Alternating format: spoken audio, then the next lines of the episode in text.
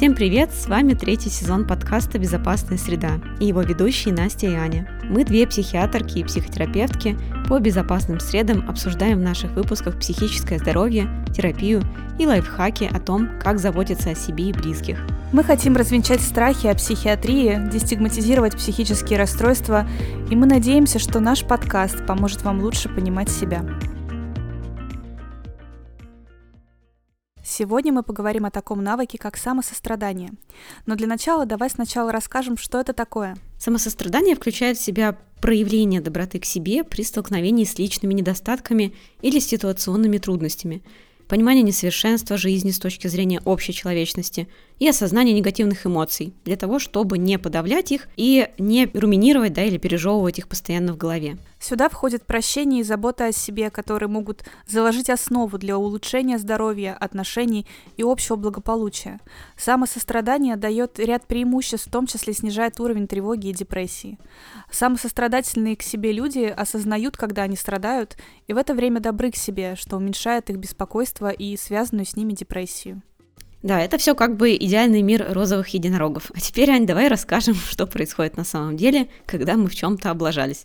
Ты вот это говоришь, а я уже слышу строгий голос в моей голове, который говорит, ну капец, неужели нельзя было нормально все сделать, что с тобой не так? Да, возможно, тут люди сейчас испытывают вьетнамские флешбеки, пока мы это читаем, да, про родителей.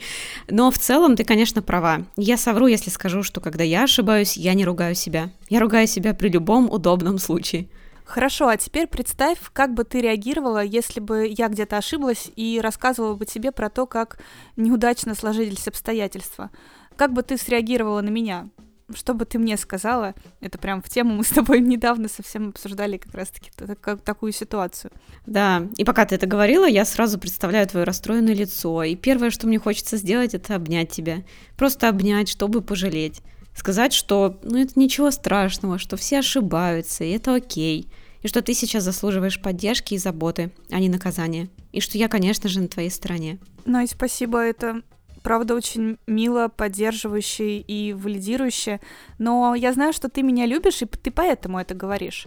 Часть людей на страдания близких могли бы сказать следующее, ну, сама виновата, а что ты раньше не подумала об этом? Поэтому предлагаю сделать ментальное упражнение и представить себе маленького расстроенного ребенка. Угу. Теперь проще представить, как ты ему сочувствуешь? Да, конечно. Хотя к детям только испытываешь сочувствие. Ну, у меня для меня лично ничего не изменилось, но обычно к детям только сочувствие и испытываешь. И это, как мне кажется, очень забавное отличие, что нам проще представить, как мы сочувствуем и сострадаем, во-первых, другому, во-вторых, ребенку, да, ну, короче, кому угодно, но только не себе. Интересно, почему так? Тут мне, знаешь, сразу же вспоминается один забавный мем, что если вы видите человека, которому плохо, постарайтесь на него хорошенько наорать, потому что это то, чему меня научили в детстве. Да, к сожалению, в нашем с тобой детстве, а это годах так в 90-х, никто не знал про силу самосострадания, mindfulness или там про границы слышал разве что в контексте путешествий по СНГ. Ну а все-таки, Настя, зачем нам сострадать самим себе? Ну, во-первых, это просто бессмысленно ругать себя, когда происходит что-то не по плану, или что-то рушится, или мы допустили ошибку, или просто с нами несправедливо обошлись. Дело уже в прошлом, и от того, что мы себя постыдим и поругаем, ничего не изменишь. Но как же вынести урок, чтобы потом не повторять ошибок? Это очень интересное замечание. И действительно хорошо выносить урок из каких-то ситуаций. Но сравни, как это можно делать ну капец, ты идиот, как можно было так глупо поступить? В следующий раз перепроверяй дважды перед тем, как отправлять начальнику письмо. Или второй вариант. Так, ладно, ты ошибся. Со всеми бывает. Мне тебя очень жаль. Вот тебе обнимашка. Со всеми бывает, никто не идеален. Давай попробуем в следующий раз проверить второй раз, ну, на всякий случай. Так, я, кажется, поняла. Кажется, можно выносить уроки без самобичевания. Именно. А во-вторых, ругать себя просто неэффективная стратегия. Нам и так плохо в этот момент. Каким образом ругание себя поможет нам в этом моменте? Какому-то ребенку становится легче, когда на него наорали? Нет, конечно, но мы же не дети, заявляют мне тут обычно клиенты. Да, не дети, но разве от этого что-то должно поменяться? Если нам уже по 30 лет, разве тон, в котором мы с тобой разговариваем, должен смениться на грубый и жесткий? Ну, конечно, нет. Кстати, ты знаешь, какая эмоция стоит за тем, когда мы себя ругаем и строго разговариваем с собой? А, я могу предположить, что, скорее всего, это стыд, потому что стыд — это та эмоция, которая лежит в основе всех наших негативных представлений о самом себе. Базовая такая эмоция. Да, именно, и многие люди про это не знают, и я тоже не знала до психотерапии, что оказывается, когда я себя так вот ругаю, что я чувствую стыд. И, собственно, самосострадание — это еще раз ключ, и это лечение от чувства стыда. Но если у вас еще остались сомнения в том, стоит ли практиковать доброту к себе и самосострадание, то вот вам два самых популярных заблуждения. Что не является самосостраданием? Самосострадание не является жалостью к себе. Многие люди переживают, что если начнут себя жалеть, то все, пиши пропало. Буду целый день плакать, ныть всем, перестану ходить на работу и только и буду что лежать на диване. Чем это отличается от жалости, что когда люди испытывают жалость к себе, они погружаются в свои собственные проблемы и забывают, что у других есть тоже похожие проблемы. Они игнорируют свои взаимосвязи с другими и вместо этого чувствуют, что они единственные в мире, кто страдает. Такой своего рода некий эгоизм.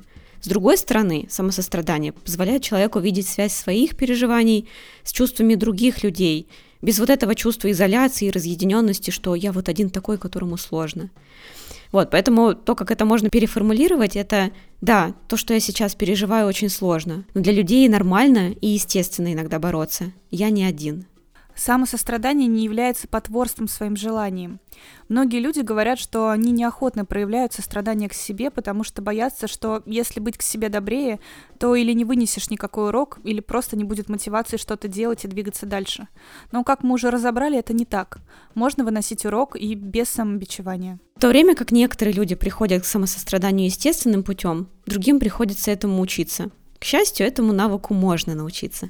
И вот вам пять способов начать практиковать сострадание к себе. Обнимите себя или кого-то, кого вы любите в течение 10 секунд. Домашние животные тоже считаются. Круто. Эта практика высвобождает окситоцин в вашем мозге, химическое вещество, которое заставляет вас чувствовать себя связанным и любимым. Разговаривайте сами с собой, как с маленьким ребенком или хорошим другом, когда вы совершили ошибку. Поймайте свои критические мысли и попытайтесь переформулировать их в более любящие и добрые комментарии. Общайтесь с людьми, которые заставляют вас чувствовать себя хорошо. Поддерживающий друг или член семьи находится всего в одном телефонном звонке. Держитесь на расстоянии от критически настроенных или ненадежных людей в вашей жизни. Говорите «нет» другим, когда вам это нужно, когда вам нужно позаботиться о себе или вы чувствуете, что заболеваете, например. Говоря другим «нет», вы не должны объяснять, почему. Вы можете это делать просто так, говорить «нет» и отказывать кому-то. Составьте список «готово». Вместо того, чтобы смотреть на все, что вы не сделали сегодня, составьте список всего, чего вы достигли в каждом аспекте своей жизни. Ты приняла свои витамины и перезвонила тому человеку, которого так боялась. Ну ничего себе, ты молодец, ты классная. Отдай себе должное. Помните, вы больше, чем кто-либо, заслуживаете доброты и уважения. Сострадание к себе прежде всего начинается с вас. Вот, а теперь мы предлагаем вам одно небольшое упражнение на самосострадание. И первое, что мы вам предложим, это подумать о том, как вы относитесь к своему другу. Пожалуйста, сейчас достаньте лист бумаги или можно про себя ответить на следующие вопросы. Во-первых, подумайте о тех случаях, когда близкий друг действительно плохо относился к себе или действительно испытывал какие-то трудности. Как бы вы отреагировали на своего друга в этой ситуации? Особенно, когда вы в лучшей форме. Пожалуйста, запишите или подумайте, что вы обычно делаете, что вы говорите, и обратите внимание на тон, которым вы обычно разговариваете со своими друзьями. Здесь стоит поставить наше упражнение на паузу и взять себе время для того, чтобы подумать или записать этот ответ на бумаге. А теперь подумайте о тех случаях, когда вы плохо относитесь к себе или испытываете трудности. Как вы обычно реагируете на себя в таких ситуациях?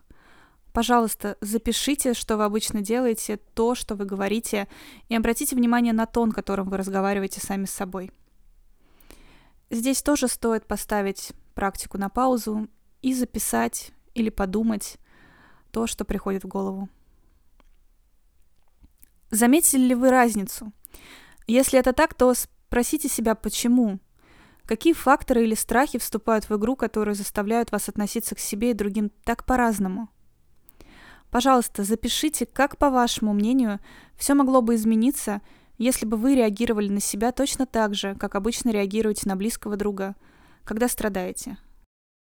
Почему бы не попробовать относиться к себе как к хорошему другу и посмотреть, что из этого выйдет? Да, кстати, очень напоминает то упражнение, про которое я тебе когда-то рассказывала. Помнишь, я сначала записывала по какому-нибудь там пункту, да, за что я себя ругаю или там критикую, или там иногда даже, может быть, ненавижу. Я сначала написала, это было очень критичное письмо, огромное, потому что, ну, конечно же, претензий миллион, и это все только по одному пункту. А потом я представила, что если бы это ты мне написала, да, если бы это ты мне сказала, и написала ответ, и это было тоже, вот я сейчас рассказываю, аж мурашки mm-hmm. идут, да, насколько это было, э, ну, понимающе, принимающе, насколько ласково мне получилось ответить на это все, когда я представляла, что это я говорю тебе, а не себе. И это тоже такой вариант, да, да упражнения, который можно практиковать а потом перечитывать этот ответ ласковый и добрый. И безумно мило было, ты же мне потом прислала это mm-hmm. этот текст, это сообщение, и мне тоже было это очень приятно читать, когда кто-то другой так хорошо к тебе относится, это, угу. ну, заставляет как-то по-другому посмотреть правду на самого себя. Ну что ж, друзья, на сегодня у нас пока все. Мы надеемся, что наш сегодняшний выпуск помог вам разобраться в этой теме. Мы открыты к предложениям и темам, которые бы вам были бы интересны. Спасибо всем за внимание, и мы с радостью ждем вашу обратную связь, вопросы, комментарии и желаем вам хорошего дня. Подписывайтесь и ставьте лайки. Пока. Пока.